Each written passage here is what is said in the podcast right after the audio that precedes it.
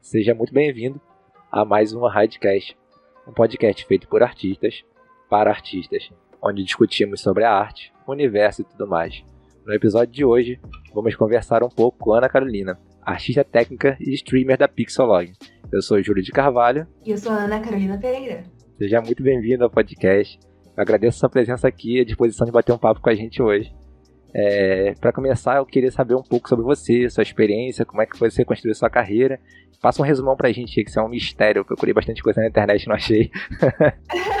que bom saber. Como é que você desenvolveu e se interessou sobre isso? Conta pra gente sobre você um pouco mais.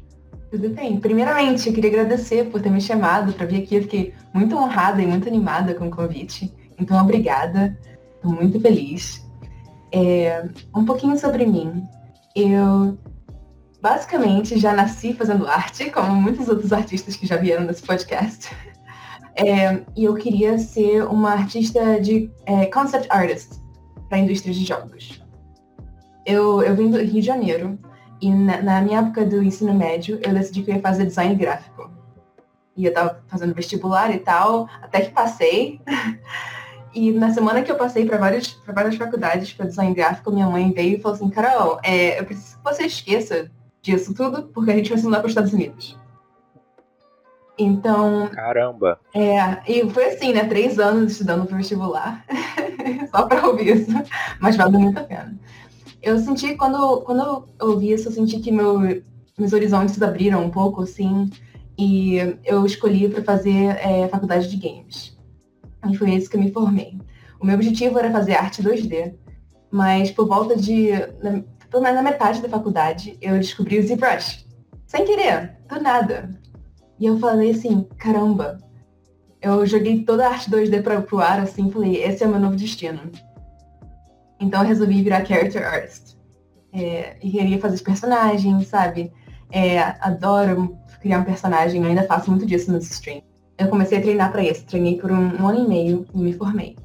Mas quando eu me formei, é, para dar um pouco de contexto, eu estava aqui com um visto de estudante.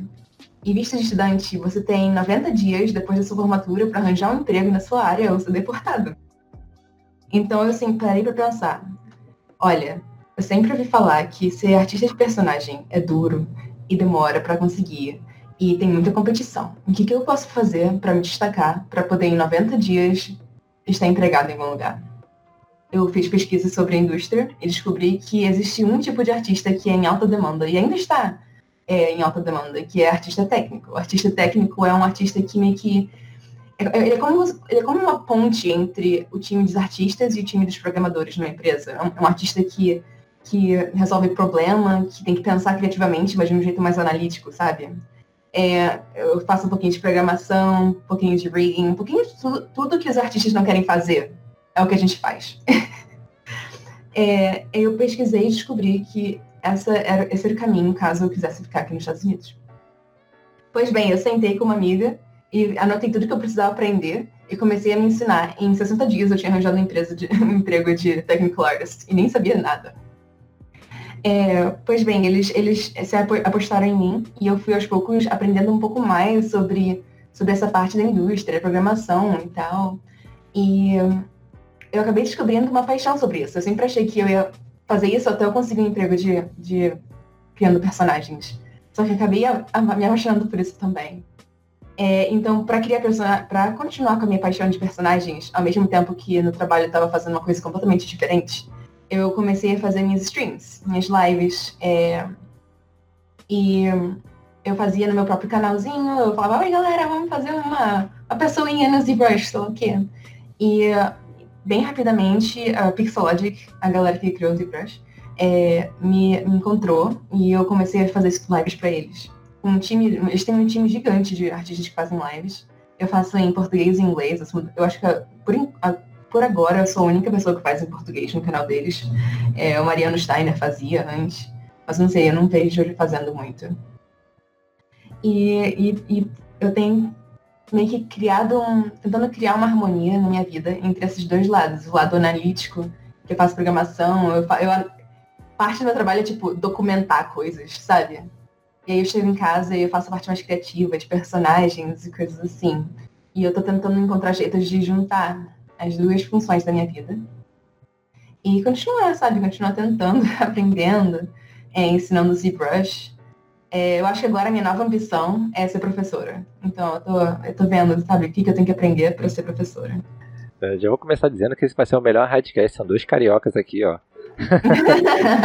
então vamos lá, vocês falou que é, o Lead Technical Artist tem. Você é Lead Technical Artist, né? Uhum. É um artista técnico e tem uma demanda muito grande. E eu queria saber qual é o papel dele na empresa. Descreve pra gente as suas funções do dia a dia, qual a importância do teu trabalho na pipeline da produção de um, um projeto. Por que, que, é tão importante esse artista na, dentro de uma empresa? É, não, essa resposta não é assim tão simples. Porque você pode ser um artista técnico é, basicamente, se você for procurar um emprego de artista técnico, você vai reparar que cada empresa vai ter é, vai estar tá procurando um artista completamente diferente. Numa empresa vai ser só um cara que faz rigging. Na outra empresa vai ser uma pessoa que sabe Python. Na outra empresa vai ser etc. Então é completamente diferente. Inclusive, você pode ter dois artistas técnicos da mesmo estúdio fazendo duas coisas completamente diferentes. Eu acho que o, o que o que importa é saber que são pessoas que conseguem pensar analiticamente, conhecem toda a pipeline, conseguem resolver os problemas. Basicamente, eu sempre brinco que o nosso trabalho é continuar calmo quando, tá, quando a gente está com muita pressão e segurar tudo enquanto o resto dos artistas estão chorando e gritando nos, cantos. Nos cantos. é, então, é, pode ser um pouquinho de tudo. Normalmente, o, o papel é dá uma força para o time de arte. Então, o time de arte quer ser criativo. Eles não querem ter que lidar com exportar 50 mil arquivos todo dia. Ninguém quer. Ninguém quer. Então, por exemplo, nesse caso, um artista técnico entraria lá e arranjaria, faria uma programação, arranjaria um jeito de o artista aperta só um botão e já aparece no jogo. O artista criativo, ele quer criar um personagem, mas ele não quer fazer a parte técnica de, de é, rigging para animação, então tá lá o artista, o artista técnico preparadão para fazer o tal rigging. Como você faz no trabalho profissional? Você tem, você tem um tempo para concluir certa tarefa. Agora você falou que você é, trabalha resolvendo problemas que artistas criativos não resolvem. Eu não Como você faz? É, eu não querem resolver. Como você faz para lidar com o prazo, as deadlines que você tem? Você tem deadline nessa parte técnica de resolver esses problemas? Sim, uh, existem deadlines. É Sempre. Só que nesse caso eu tento já planejar tudo e já conversar com chefes e conversar com todo mundo para ser um pouco mais flexível. Por exemplo, quando eu vejo um problema, imagina que tem um problemão, tá? Eu vou pensar sobre o problema por um tempo. vou falar, existem três planos, plano A, B e C. A gente acha que a gente consegue terminar de resolver esse problema até a sexta. É, a gente vai tentar o plano A, que é o plano mais, mais, sabe, é o plano mais correto, mais eficiente, no final vai estar tudo mais bonitinho.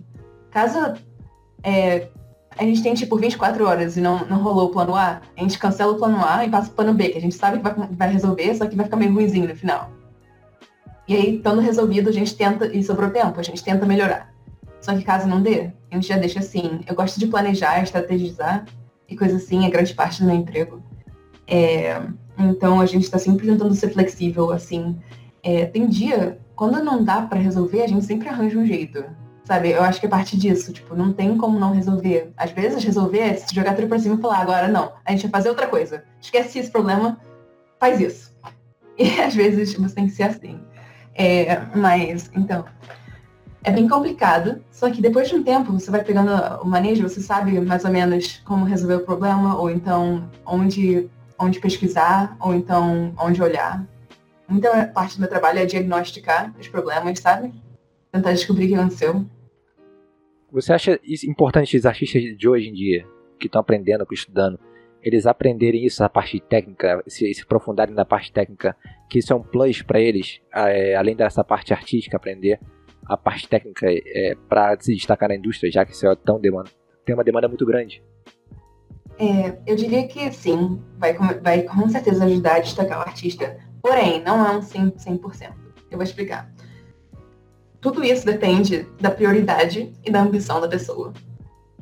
Se a pessoa quiser ser a melhor é, artista de personagens, que faz aqueles ZBrushs malucões, e esse é o objetivo da pessoa, a ambição dela, é o que a alma dela quer, talvez ela não receba, receba a, a mesma, o mesmo retorno se, se esforçando tanto na parte técnica. Claro que todo artista tem que saber a parte técnica, essa pessoa vai ter que saber topologia e coisas assim, sabe?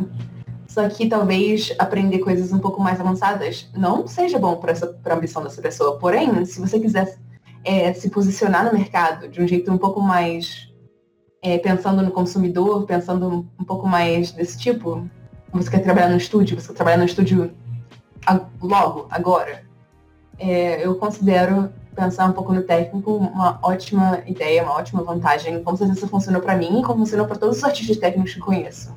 Incrível. Você trabalha com realidade virtual e automatização, pelo que eu pesquisei aqui. A gente tem visto um crescimento no mercado das ferramentas de realidade virtual, tanto para desenvolver as coisas quanto para consumir você acha que essas ferramentas vão mudar o mercado como a gente consome e produz arte? Eu acho que vai, mas não tão cedo quanto a gente acha. É, trabalhando com isso, é, eu cheguei à conclusão que nesse momento, e provavelmente pelos próximos 3, 4 anos, a tecnologia de realidade virtual não está pronta para ser consumida em massa. Ela é cara demais, ela, ela, ela ocupa muito espaço, ela é difícil de montar, ela é difícil de manter funcionando, todo dia dá um problema diferente, sabe? Não importa qual que você tem. Então eu acho que vai mudar, mas não ainda. É, vários desses programas de modelar é, em realidade virtual são muito divertidos, mas eu sinto que muitos deles, não todos, é, não te dão a qualidade que um ZBrush da vida. É assim, né? Quanto mais. Quanto, é, é só um, uma nova ferramenta. É, mas realmente existe muito investimento nessa área ela tá recebendo um investimento diferente de games, sabe? Tipo assim, é, tá todo mundo animado com ela. É, indústrias diferentes estão, estão jogando muito dinheiro para realidade virtual, é, sabe, para treinamento, para no, novas é, novos jogos, coisas assim. É, é uma indústria muito interessante de se olhar. Carol, como você vê o mercado brasileiro versus o mercado daí de fora, já que você está trabalhando aí, é, você percebe uma diferença, tem, acho que tem potencial de crescimento absorver esses profissionais de artistas técnicos que você tá falando que a demanda é muito grande. Aqui também você acha que acontece isso? Você tem amigos que conversam com você, ou você vê daí de fora um mercado, todo mundo indo aí para fora. Como você vê isso? Acha que o Brasil tem esse potencial, já que ele está crescendo é, cada vez mais? Não tanta produção de artista, tem artista saindo pra caramba, que virou um celeiro de artista e tanto na, na questão de produtos, você vê o Brasil crescendo em relação aí de fora? Você acha que o mercado daqui daqui está saturado já ou aí de fora está saturado já? Como é que é as suas impressões? Eu acho que o Brasil tem bastante potencial. É, a gente tem o talento, né? A gente tem tudo isso e eu, eu, eu, eu, tenho essa previsão que muita da indústria de games vai sair dos Estados Unidos. Eu não sei se eu estou correta, mas eu acho que eles vão sair. É, não todos, sabe? Mas eles vão começar a abrir estúdios fora. E eu acho que o Brasil é um grande concorrente nisso. É, tomara, né? Eu tô torcendo. eu acho que vai. Que vai e, e, olha, tem tanta coisa no Brasil. E, e sobre essa primeira pergunta sobre artista técnico no Brasil, eu acho que muitos artistas 3D, 3D são artistas técnicos e nem repararam ainda. Porque eu, eu pelo que eu converso com a galera, os requerimentos desse emprego são muito versáteis também, sabe? Eu quero um artista que faz literalmente tudo e mais um pouco. É, eu acho que essa é uma das coisas que eu reparei daí. E eu falei assim, nossa, meu, você tá, você tá tipo 40% artista técnico, sabe? É, eu sempre reparo isso, mas eu, comparado com aqui, eu, eu ouvi falar que aqui nos Estados Unidos, já que eles estão apertando as regras sobre visto e coisas assim, é, várias empresas, tipo a Blizzard, estão começando a sofrer porque porque eles não conseguem mais estrangeiros para vir trabalhar direito, sabe? Eles, eles conseguem, só que não dá pra, não dá pra, ah, na verdade, eles não conseguem um visto. Então, essa é uma das razões que eu acho que a indústria vai migrar um pouco mais para lugares tipo Brasil ou Ásia. É, voltando para a parte criativa, dos seus trabalhos, eu vi no seu Instagram que você tem muitas criaturas de autoria, de que você faz, né? Da sua autoria, o design são seus, que você falou que queria ser concept artista, eu fui até o final do Instagram, aí vi um monte de desenho bem legal, e tanto em 3D, né, também, bastante design. Quando eu conheci você no Twitch, eu vi você criando seu próprio design, na época a galera copiava. É, Eu vejo que o pessoal gosta muito de copiar personagem famoso, copia concept que já existe, ilustração, é, tanto para escultura 3D impressa quanto para games. Você acha que esse diferencial de criar, de criar os próprios designs dos seus modelos te ajudou a se destacar no mercado de 3D? Que isso na hora impactou no seu portfólio? É, com certeza é importantíssimo saber fazer os dois, né? Porque algumas vezes você vai ser é, contratado para criar seus próprios, algumas vezes, normalmente, você é contratado para criar algo que alguém já fez design, né? É, eu acho que te ajuda a te destacar, sim, mas no meu caso, eu faço isso porque ajuda a. Meu trabalho não é muito criativo. Sabe, meu, meu trabalho, é, meu emprego em si, ele, eu passo muito tempo lendo e fazendo programação e coisa assim, então quando eu chego em casa eu preciso tentar soltar um pouquinho minha imaginação, minha criatividade, senão eu vou acabar cansando de 3D em geral. eu, pelo menos esse é o meu medo. Por isso que eu, por isso que eu faço isso. Mas eu acho que realmente, tipo, dá um diferencial. É, teve uma, na época do God of War, por exemplo.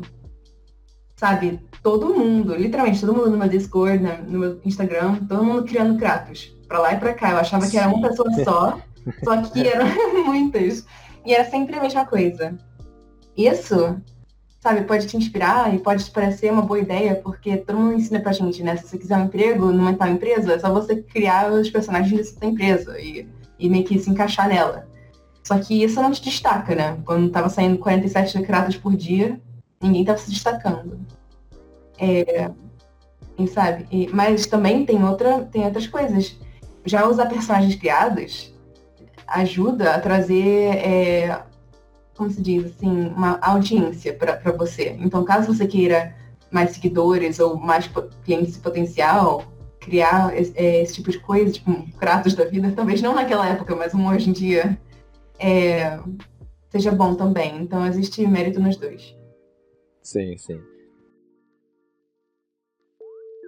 Quando você decidiu que ia lançar um canal no Twitch, mostrar seus estudos, você falou que foi uma coisa assim que você começou, mas não deu medo, você não ficou com medo de receber críticas e acabar desmotivando. Ah, sabe aquela parece aqueles haters e é, traga tudo, não quero mais fazer. Como é que você decidiu isso? Como é que foi esse início do seu canal? Então, é, essa é uma parte da minha história que eu deixei por fora, mas agora vamos nela, né? Você ouviu primeiro aqui, ó, galera.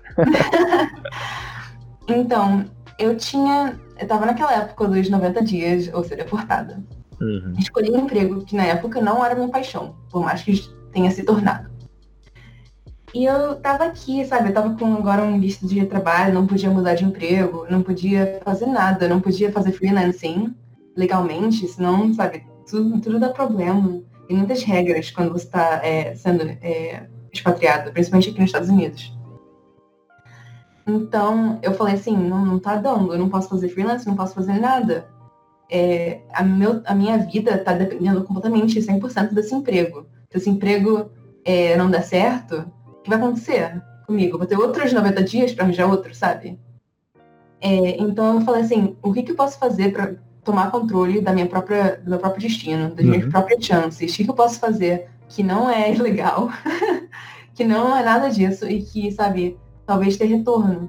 Eu, eu posso talvez não conseguir dinheiro, mas eu posso tentar criar uma reputação. É, então eu pensei, pensei e, e, caí no streaming.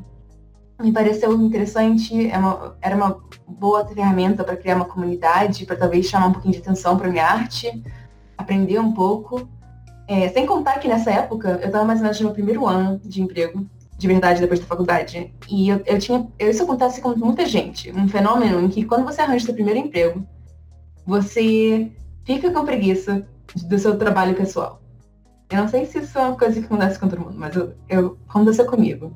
Em que, tipo, eu tava com meu emprego e eu tava tipo assim, nossa, agora eu venci, sabe? Eu não preciso. Eu posso descansar. Só que aí eu comecei a ficar incomodada. Eu fico assim, caraca, eu não tô sendo criativa, eu não tô me preparando para o futuro. O que eu tô fazendo? Então, foi um jeito de tomar controle da minha vida nesses dois, nesses dois, é, dois aspectos. Deu muito medo. Assim, deu tanto medo que demorei um ano para começar eu passei esse ano com receio, mas eu passei pesquisando. Como ser uma boa streamer? Que quais são os aspectos que as pessoas querem saber? É, como que eu faço isso e tal? É, estratégias de Instagram e Twitter e coisas assim para tentar ajudar. Então, quando eu comecei, foi em outubro de 2017, lembro bem. É, quando eu comecei, eu já, eu já comecei sabendo, é, sabe, pra onde, pelo menos onde que era pra cima e onde que era pra baixo, mais ou menos. E, e aí eu caí nessa, sim, teve muitos haters e ainda tem. Mas eu, eu fui aos poucos aprendendo a ser mais confiante é, e ligar um pouco menos, sabe? De vez em quando ainda sai um, uma coisa que me deixa incomodada. Mas eu, eu ando em frente, sabe? Sem nenhum problema. É, porque sinal que tá fazendo alguma coisa certa. Se incomoda alguém, né? Tá fazendo alguma coisa certa. e sempre tem aquele que não conseguiu fazer que vai ficar incomodado, né? é, exatamente. Então, nessa rotina que você mantém de estudos no seu canal do Twitch, é, você acha que esse compromisso público de mostrar e se comprometer e fazer publicamente ajuda você a ficar focado numa rotina de estudos? Que essa rotina de estudo tem te ajudado positivamente para seguir na sua carreira? Com certeza absoluta, com certeza. É, com, com a galera do stream, né? Eu sinto como se eu não tenho desculpa para não fazer as coisas. E eu melhorei muito. E eu ainda fiquei muito mais rápida também, porque se for devagar, a galera vai te dizer que você tá indo devagar. é, mas então eu fui tipo ficando mais rápida, um pouco mais confiante com os traços, é, um pouco mais cuidadosa também, para não refazer a mesma coisa mil vezes. Eu ainda refaço, mas não mil vezes. E, e foi indo, tipo, é, foi uma grande coisa que eu fiz para mim mesma e eu recomendo. Não todo mundo nasceu para fazer live, mas sempre tem uma coisa aí para você. Talvez seja para fazer tutorial, talvez seja escrever é, um blog, talvez seja simplesmente postar no Twitter é, dicas, coisa assim. Eu acho que todo mundo pode fazer um pouquinho para se destacar, chamar atenção, sabe, se posicionar um pouco melhor. Foi com certeza uma das melhores coisas que aconteceu comigo é, foi começar a fazer essa stream, porque completamente mudou, mudou minha vida, mudou onde que eu fico assim na indústria, sabe? Você tem alguma rotina que você segue para você não perder o foco? Porque você às vezes, assim, todo mundo já tentou começar, nem que seja um canal no YouTube ou tentar fazer 30 desenhos do Inktober. e a pessoa acaba perdendo aquele foco, sabe? Você tem alguma ferramenta que você usa para não perder o foco? Você tem alguma rotina, alguma segredo para você manter o foco durante todo esse tempo, fazendo stream, estudando e continuando e para não desistir? O que, que te ajuda a continuar com isso? Muito difícil. eu não vou mentir falar que é molezinha, sabe? Voltar do trabalho depois de 8, 10 horas e, e, ligar a câmera e fazer uma stream, né? Porque não é. E eu fiz isso por muito tempo. Inclusive, eu cansei e passei quase um ano sem fazer nenhum. E, e assim, doeu, né? Eu, me, eu senti como se tivesse traído toda, toda a minha comunidade. Mas acabou que quando eu voltei, eles voltaram também. Foi muito legal, eu até chorei. Mas é, é muito difícil. Então, o que eu faço? Eu, em vez de focar na rotina, eu foquei na disciplina, sabe? Eu quero uma coisa. Se eu quero essa coisa e eu quero ela bastante, não vai ter como eu não ir faltar. É, isso não, não é possível para mim, sabe? Eu gosto de quando eu tô tendo esses, esses momentos em que eu tô sentindo uma falta de disciplina, eu tento me lembrar. Por que, que eu faço isso? Por que, que isso importa? Qual é o objetivo? Qual é a minha ambição que isso alimenta? O que, que eu quero para o meu futuro? Quando eu fico pensando nessas coisas e imaginando o meu futuro, é, é muito mais fácil voltar e aí ligar aquela câmera. Ou então abrir o ZBrush, sabe? E fazer e fazer a coisa que eu tô tentando fazer. É, eu gosto de não tentar não perder o foco. Eu perco o foco toda hora, mas aí eu tento voltar. Eu paro um pouquinho, ok, a gente tem que resolver. É, a gente tem que voltar, pensar, respira, ok, posso fazer. E tem uma, uma, uma pequena rotininha que eu faço realmente antes dos meus streams. E é uma coisa muito é, peculiar é, eu passo maquiagem. Literalmente. Eu, eu chego em casa, eu não quero fazer stream, eu me refoco, aí eu falo, ah, hora de passar maquiagem. e aí eu sento lá e passo tipo 20 minutos, 30 minutos fazendo minha maquiagem, passo ela pesadona, sabe? Pra, pra, pra câmera ver ela. E, e no final da maquiagem eu já tô de volta. Eu tô pensando na stream, tô animada. É algo que se eu não tivesse feito, eu talvez não estaria tão animada. É, é um ritual, né? Você criou um ritual pra, pra continuar com isso.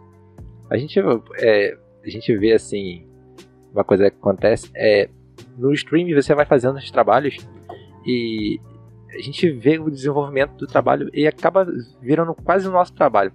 E eu vejo, eu, eu acompanhei alguns streams seus, eu queria saber como é que você considera um projeto acabado. Você tá no stream ao vivo, do nada você fala, galera, vou parar por aqui. Como é que você fala assim, não posso adicionar mais nada nesse trabalho? Como é que você toma essa decisão?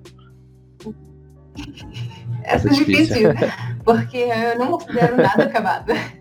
Normalmente, quando está acabado, quer dizer que acabou o tempo, o interesse e o dinheiro. é, mas, basicamente, eu, eu, eu, não, eu não passo de uma certa hora da stream. Então, se por acaso acabou a hora do stream, acabou o projeto também. Ou então, se o projeto demorar vários streams, aí começa a complicar nessa situação. É, normalmente, eu não termino, eu só esqueço. A não ser que for um trabalho para meu portfólio. Nesse caso, eu uso as mesmas, é, basicamente, as mesmas standards que eu sempre uso para meu portfólio. Mesmo se eu fizer live ou, ou não live, sabe? É, mas é muito difícil, tipo, até porque todo mundo tem sua própria opinião. Você, se você falar assim, galera, não vou poder botar mais nada, alguém vai falar, mas pode ser. Faltou mais um chifre. É, ok, essas não são as hipóteses deles. Mas sempre é, é bem complicado. E quando você está fazendo com uma, com uma plateia, complica muito mais a situação, porque, como você disse, é como o trabalho fosse deles também. Então você vai ter crítica, você vai ter pedidos, você vai ter um pouco de tudo disso que você tem que levar em consideração. Você segue um plano de estudos? É, teve, tem época que eu sigo, tem época que não. Teve uma época que eu fazia muitos é, estudos de anatomia para tentar melhorar, melhorar nisso. Hoje em dia eu tô sem nenhum. É, eu tô meio que flutuando no universo, sem nenhuma direção. Eu tô tentando encontrar projetos que misturam a minha parte técnica com a minha parte de, de artista mais, um pouco mais fina, é, de personagens. Então, por exemplo, os projetos que eu tenho criado são coisas que, tipo, eu criei um criador de personagens. Nossa, eu vi isso, cara, que parada. Eu vi isso hoje. Eu falei, meu Deus do céu, cara, essa garota tá fazendo lá fora. Tem que pro Brasil montar uma empresa disso. Nossa, conta pra gente sobre isso. É, o meu trabalho como artista técnica é fazer o time de artistas serem mais eficientes, né? Nesse caso, eu também sou o time de artistas. Então eu falei, em vez de ser criadora de personagens, eu quero criar um criador de personagens. É, é tipo assim, pra quem não, pra quem não sabe, né? Que tá escutando é que nem um Sims da vida, que você pode escolher assim, é, cor da pele, cor do olho, tamanho, gordura, esse tipo de coisa. Ou então você pode é, apertar uns botões que fazem tudo ficar aleatório, aleatório. E meio que gera um personagem para você. Nesse momento, eu só queria um gato. um gato sem pelo ainda por cima. Mas assim, quando eu digo que eu criei um gato sem pelo, eu quero dizer que eu criei mais de 80 mil gatos sem pelos, completamente únicos. Onde é que eu compro? Onde é que eu compro? Ai. Não está acabado ainda. Mas é esse tipo de projetinho que eu tenho tentado, porque agora meus estudos eles não são só de anatomia ou só de, de rosto, coisas assim, né? Meus estudos são também de programação e, e coisas assim. Então eu tô tentando juntar. Os links vão estar aqui na descrição, lá no fórum da rádio. De link que a gente vai falando aqui, tem coisa pra caramba da Ana Carolina pra gente lançar lá. Então fica ligado aí que o link vai estar na descrição do vídeo no YouTube e no post da gente na, na rádio lá no site da rádio.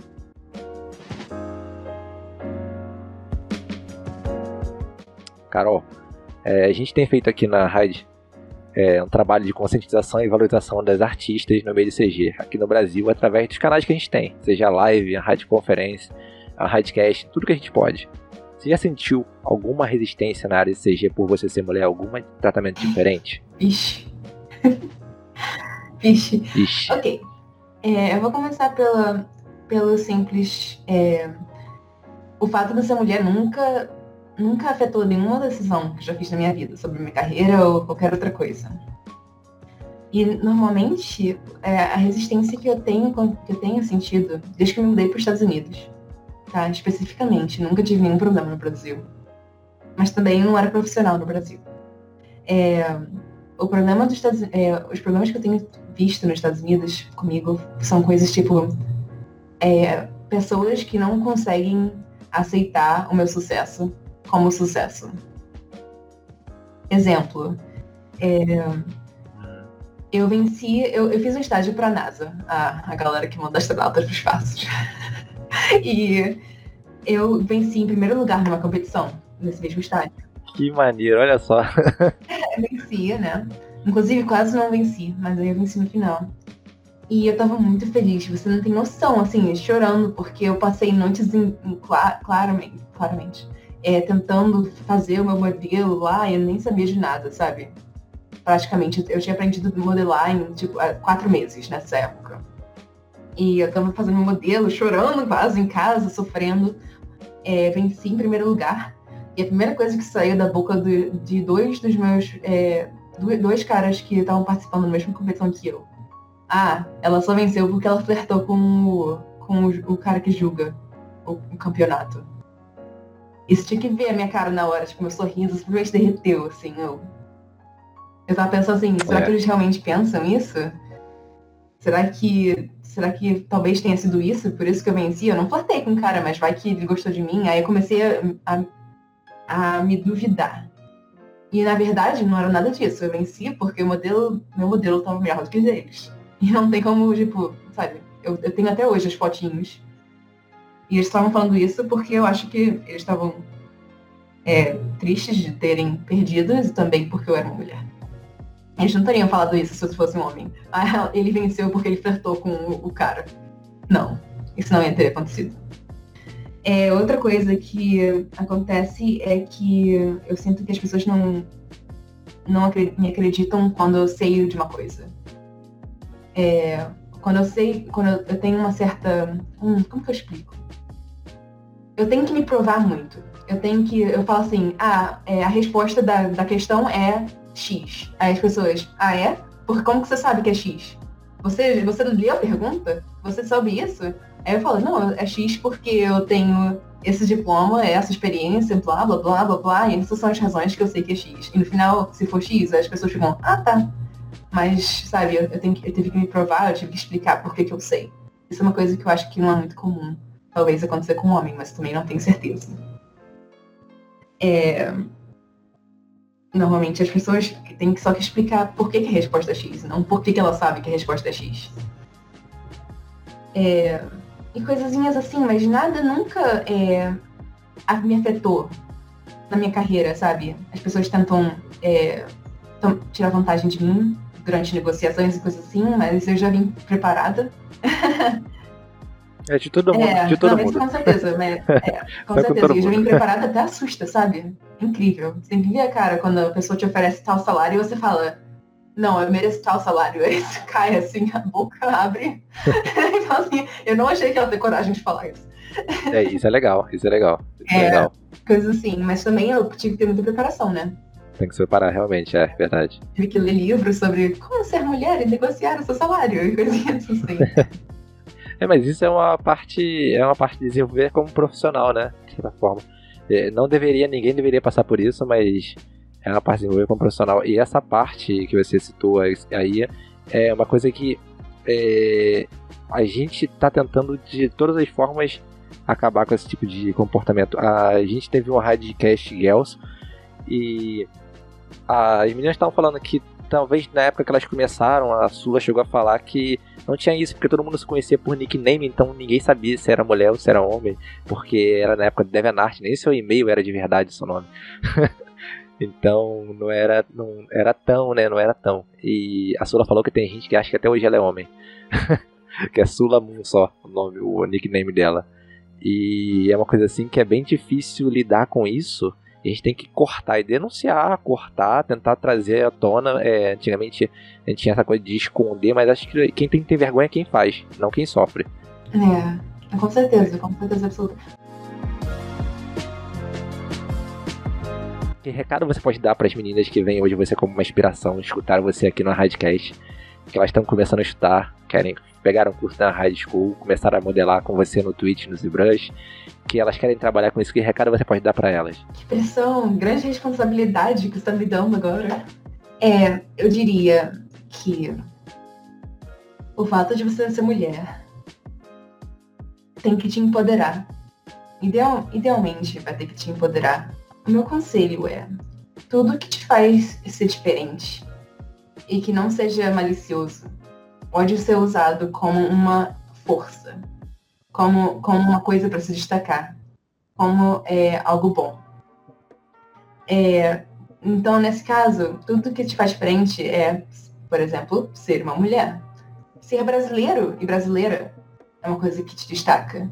Tudo isso pode ser é, quantificado e usado para você ser mais forte, ter, ter mais reputação online, ter mais seguidores, se você quiser isso, é, arranjar emprego, coisa assim. É, é importante ser uma pessoa que estrategiza.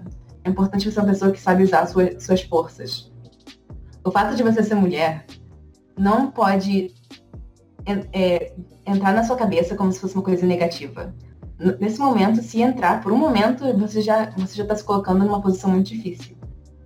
Você tem que pensar nisso como, como um bom fator, uma força, uma coisa importante que você pode usar.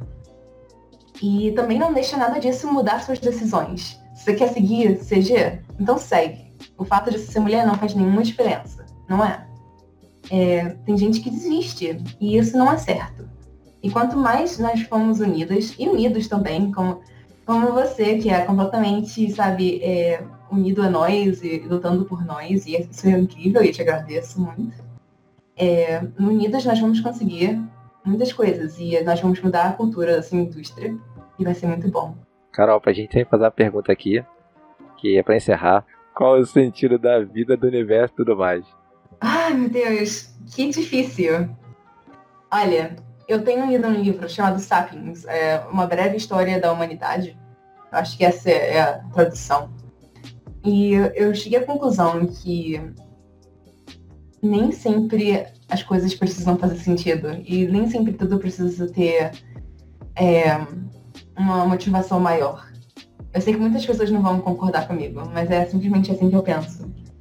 E o que, que eu posso tirar disso é que a gente tem que viver a nossa melhor vida enquanto a gente está vivendo a nossa melhor vida. Então, a, a, gente sente uma paixão pela arte, e esse é o sentido da arte. É, a gente tem que se expressar, a gente tem que sentir as sensações de ter criado arte, orgulho e medo, e a gente tem que viver a nossa melhor vida através da arte. Olha só, inspiração, Ana Carolina também é inspiração. Eu agradeço por você ter aqui com a gente. É, aqui compartilhando sua sabedoria de artista e também de artista técnica, de streamer de ZBrush, de, de quase astronauta com a gente. eu fiquei surpreso, eu te conheci um pouco assim, seguindo você, o seu trabalho há bastante tempo. E fiquei surpreso, eu gostei demais desse podcast. Espero que todo mundo tenha gostado, os que estão escutando agora. E a gente vai ter outro, hein? Vai ter outro que eu quero falar mais com você. Uhum. e agradeço muito você participar com a gente, tirar um tempinho para participar com a gente aqui. E esse foi mais uma Radcast. É, tchau, galera. Muito obrigada por essa grande honra de ter me recebido aqui. Boa sorte com tudo, tá? Tchau, tchau. Tchau, tchau, galera. Até mais.